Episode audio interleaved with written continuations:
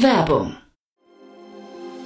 Sei dabei beim HTGF Family Day am 11. und 12. Juni in der Station Berlin. Für zwei Tage voller Inspiration und Business. Tauche ein in ein einzigartiges Netzwerkerlebnis mit bis zu 1500 Teilnehmenden. Erkunde das innovative Seed- und Later-Stage-Portfolio des Hightech Gründerfonds. Lass dich vom vielseitigen Programm inspirieren und knüpfe wertvolle Kontakte. Sichere dir jetzt dein Ticket. Mehr Informationen findest du unter www.family-day-htgf f.de.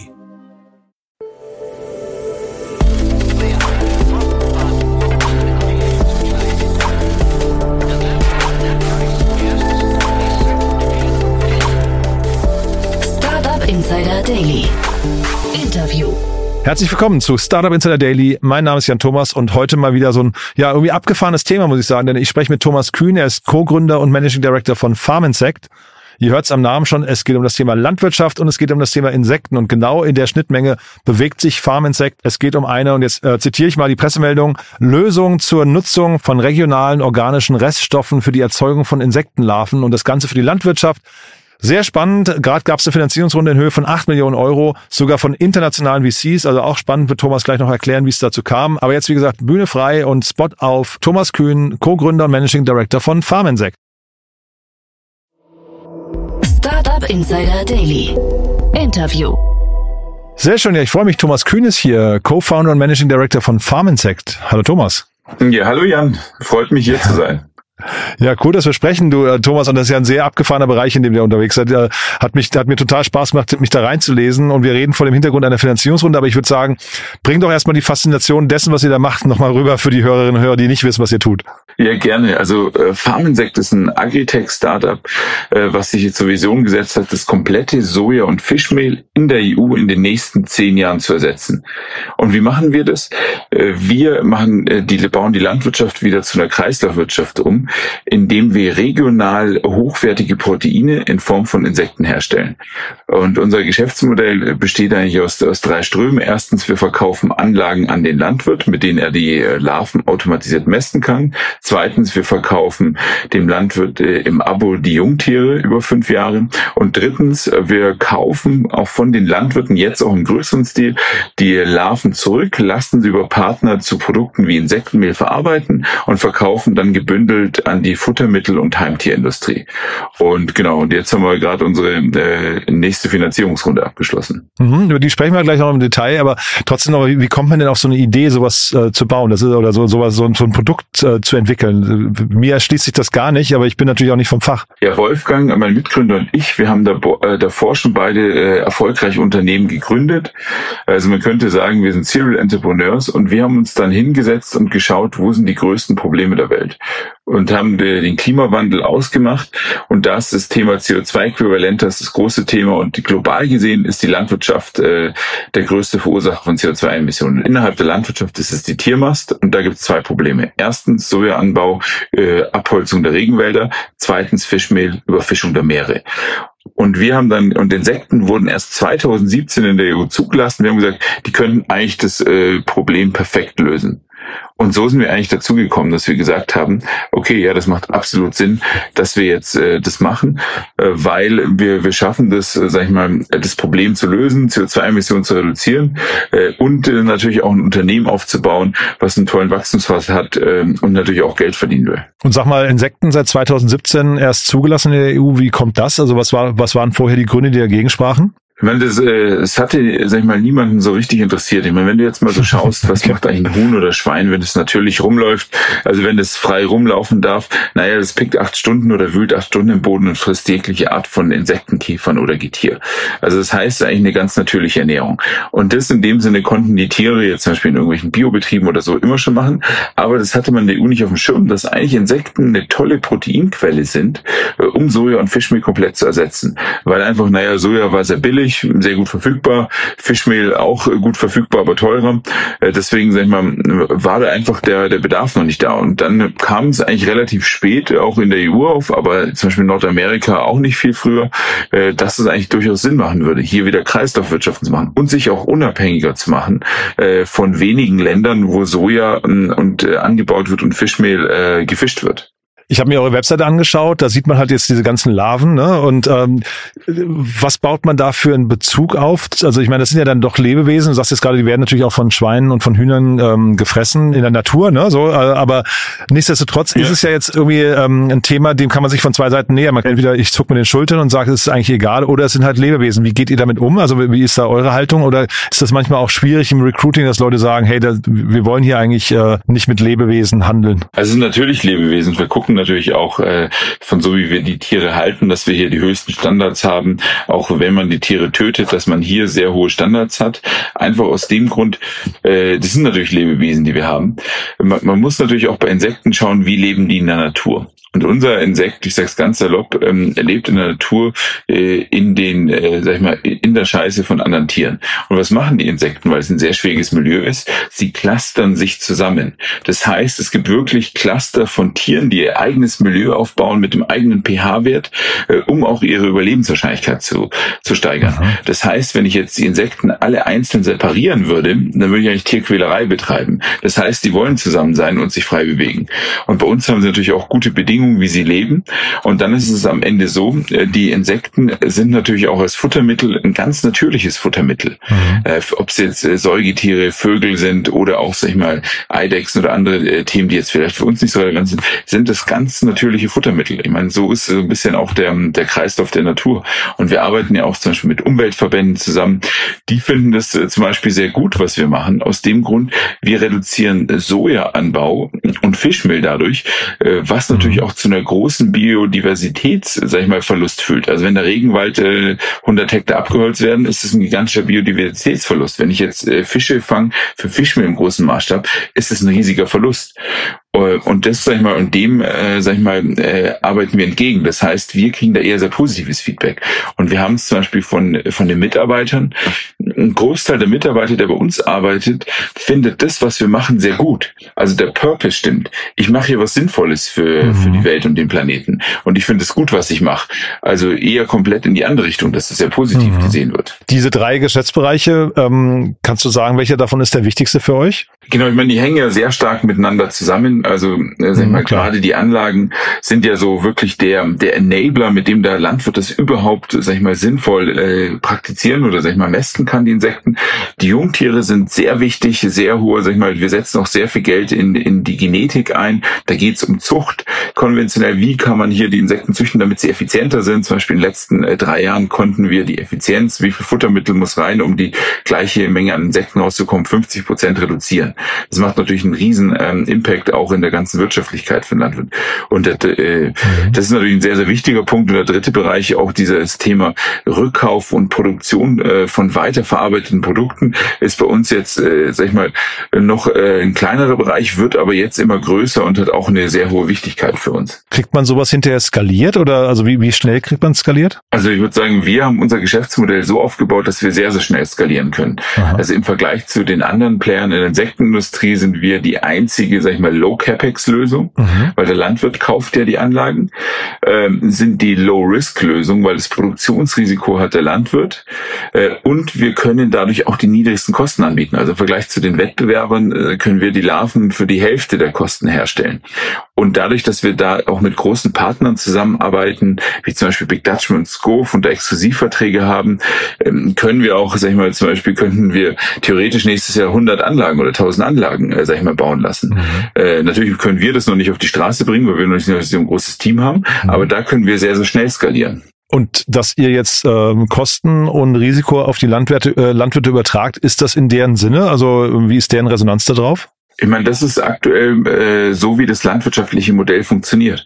Äh, ich weiß nicht, wie tief du in der Landwirtschaft drin bist, aber sagen wir mal... Na, zu wenig. genau, als Beispiel Huhn und Schwein, wie funktioniert das? Es gibt wenige Betriebe, die die komplizierte Reproduktion machen. Das ist diese Jungtieraufzucht. Es gibt viele Betriebe, die die einfache Mast haben. Und dann gibt es wieder wenige Orte, wo die Tiere zusammenkommen. Das sind die Schlachthöfe.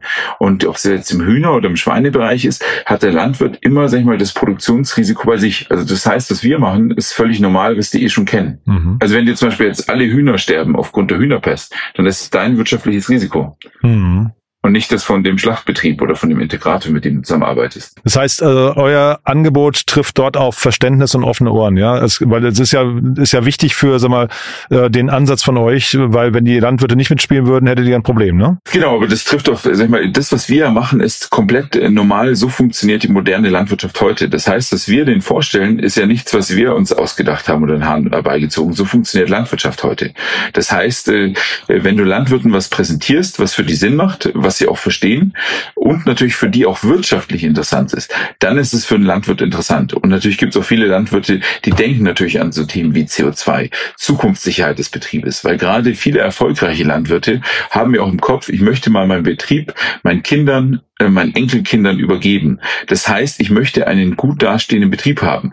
Und damit die Betriebe auch gut dastehen wirtschaftlich, äh, müssen Landwirte auch investieren. Hm, können Dinge sein früher wie Solar, wie Biogas oder eine höhere Haltungsstufe bei den Tieren.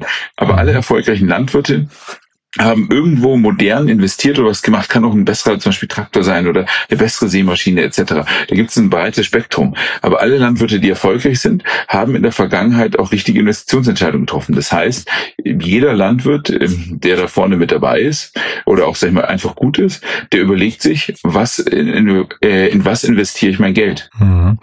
Was sind denn aus, aus eurer Sicht so die Erfolgskriterien jetzt für euch? Also was sind denn die, die Stellschrauben, die auf jeden Fall richtig gut funktionieren müssen, damit das Ganze richtig groß werden kann? Also für uns, was natürlich wichtig ist, ist, ähm, dass wir natürlich äh, Team skalieren, einfach, ähm, sag ich mal, damit wir auch mehr, sag ich mal, Manpower haben.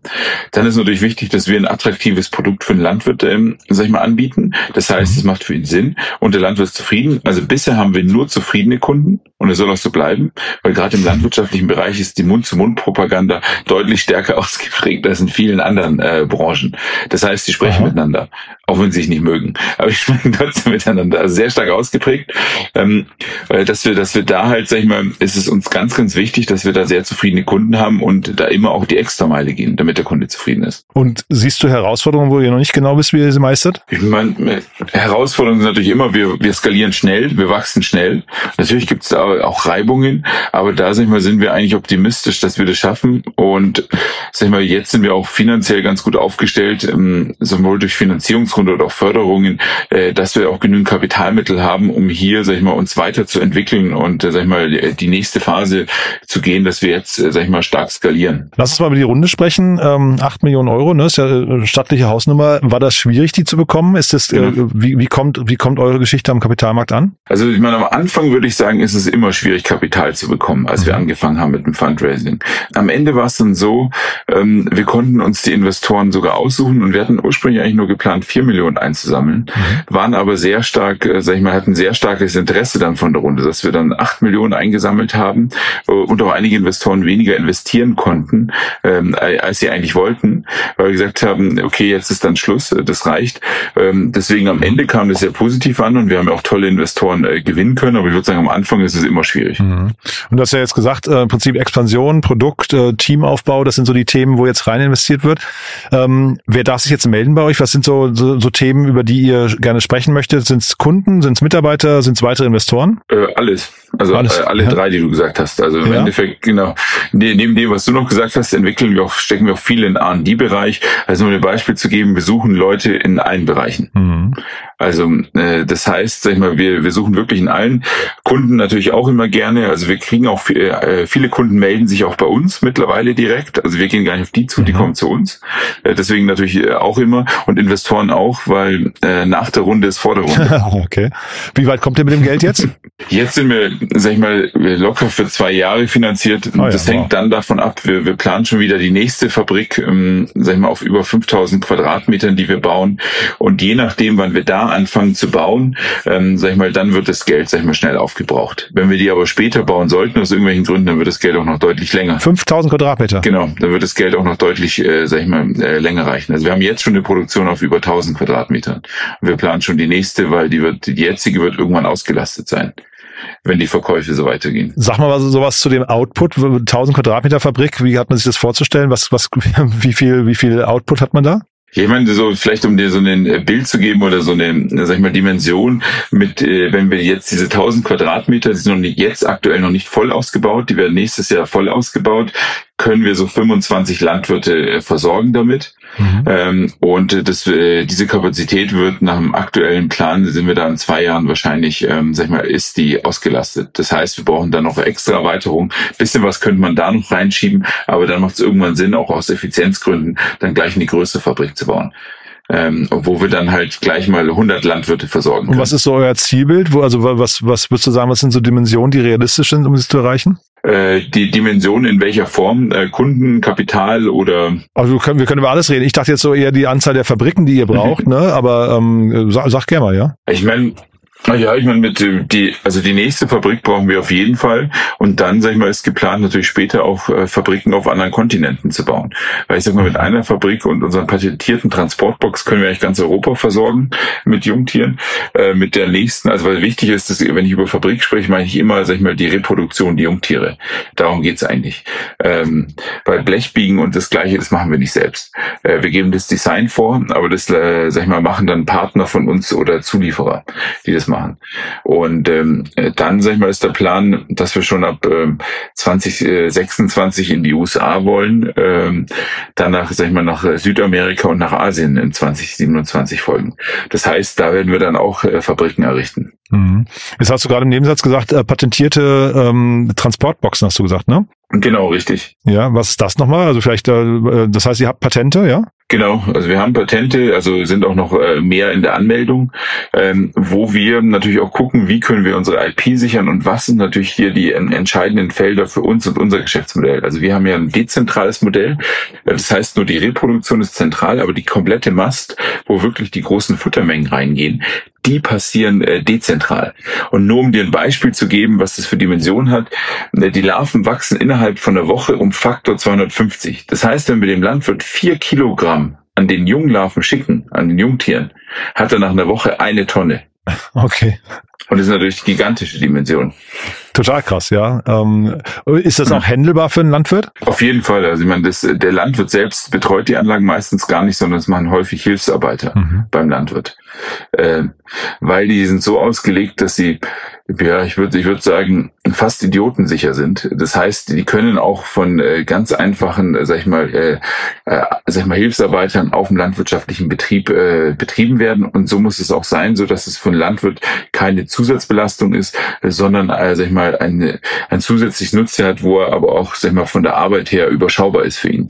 Sag doch trotzdem mal, du hast ja gesagt, ihr sucht äh, auch Teammitarbeiter, ähm, also Mitarbeiter, Teammitglieder. Ähm, Sagt doch noch was zu eurer Teamstruktur. Das ist ja auch ganz spannend bei euch wahrscheinlich, oder? Also ich meine, genau, von, von der Teamstruktur ist, wir haben sehr flache Hierarchien. Ähm, wir, wir suchen wirklich jetzt, sag ich mal, Leute in, im Bereich Biologie, Produktion, Big Data, Engineering, ähm, Sales, ähm, sag ich mal, eigentlich die, die komplette, sag ich mal, Bandbreite durch. Ähm, das heißt, also da suchen wir wirklich alle und bei uns ist es aber sehr flach. Ähm, jeder kann auch mit jedem direkt kommunizieren, gibt wenig Hierarchieebenen, äh, so dass jeder auch, sag ich mal, Ideen einbringen kann. Das heißt zum Beispiel, Beispiel, wenn wir sagen, wir machen was anders, dann ändern wir das nächste Woche.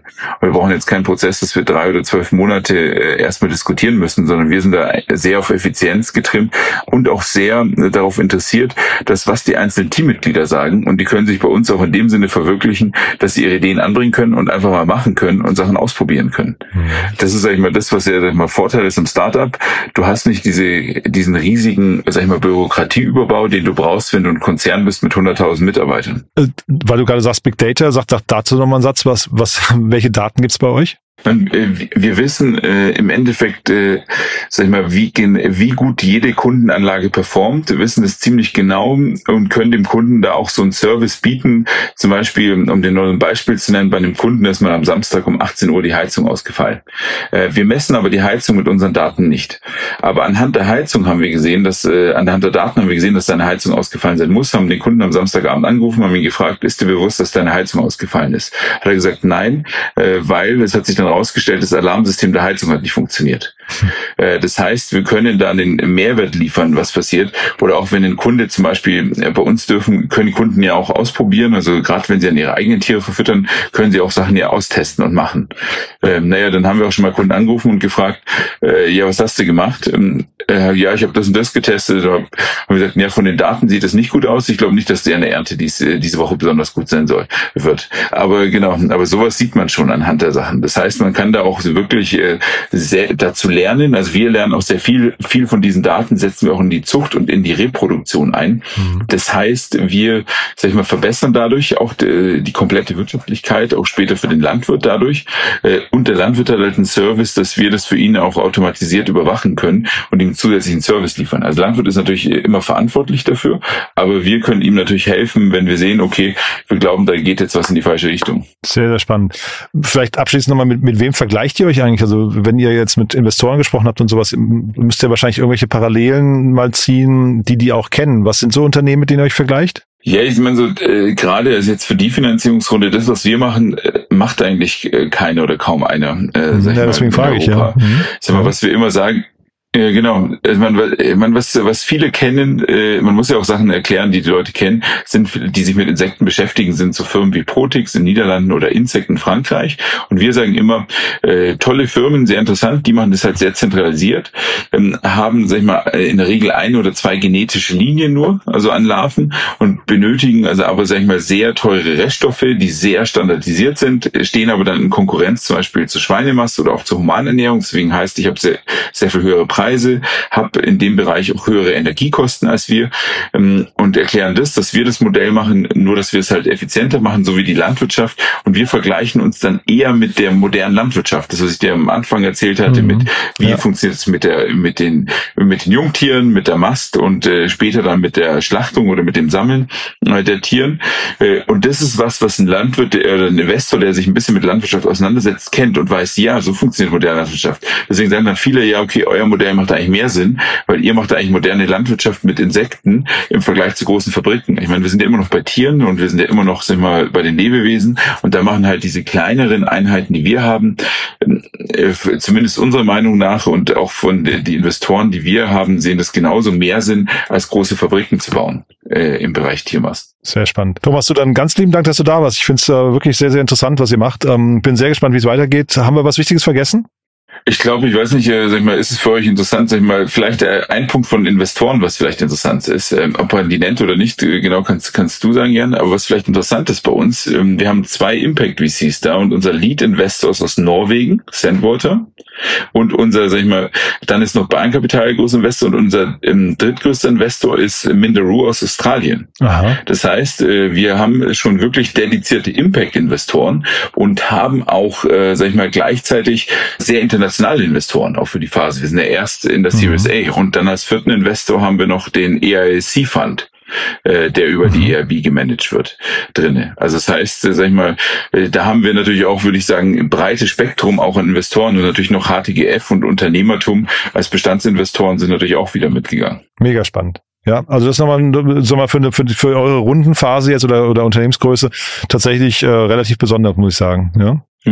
Genau, und ich finde es auch spannend, äh, sag ich mal, äh, dass auch, sag ich mal, in, in anderen Ländern dieses Thema vielleicht Impact, wo wir ja auch äh, uns ganz klar sehen und positionieren, dass das vielleicht sogar noch stärker gesehen wird aktuell als in Deutschland. Ja, eigentlich auch ein schönes Signal nochmal. Ja. Du Thomas, hat mir echt großen Spaß gemacht. Du, dann drücke ich die Daumen für die nächsten mhm. Schritte. Ähm, du hast ja gesagt, wer sich melden darf bei euch. Und ja, ich würde sagen, wir bleiben in Kontakt, ja? Ja, vielen Dank, Jan. Also vielen Dank auch fürs nette Gespräch und auf jeden Fall. Cool. Hat mir Spaß gemacht. Ne, bis dann. Ciao. Danke mir auch. Ciao. Startup Insider Daily. Der tägliche Nachrichtenpodcast der deutschen Startup-Szene.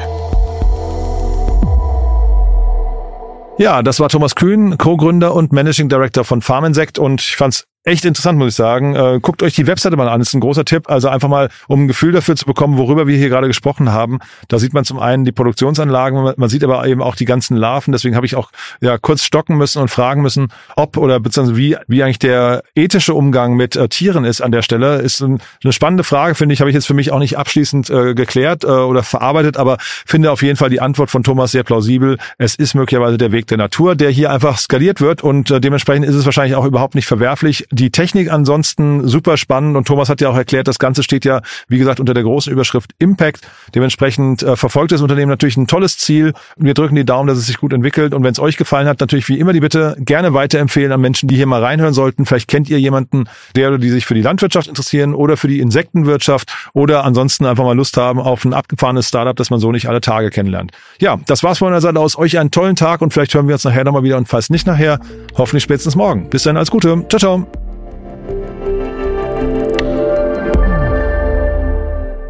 Diese Sendung wurde präsentiert von Fincredible. Onboarding made easy mit Open Banking. Mehr Infos unter www.fincredible.io.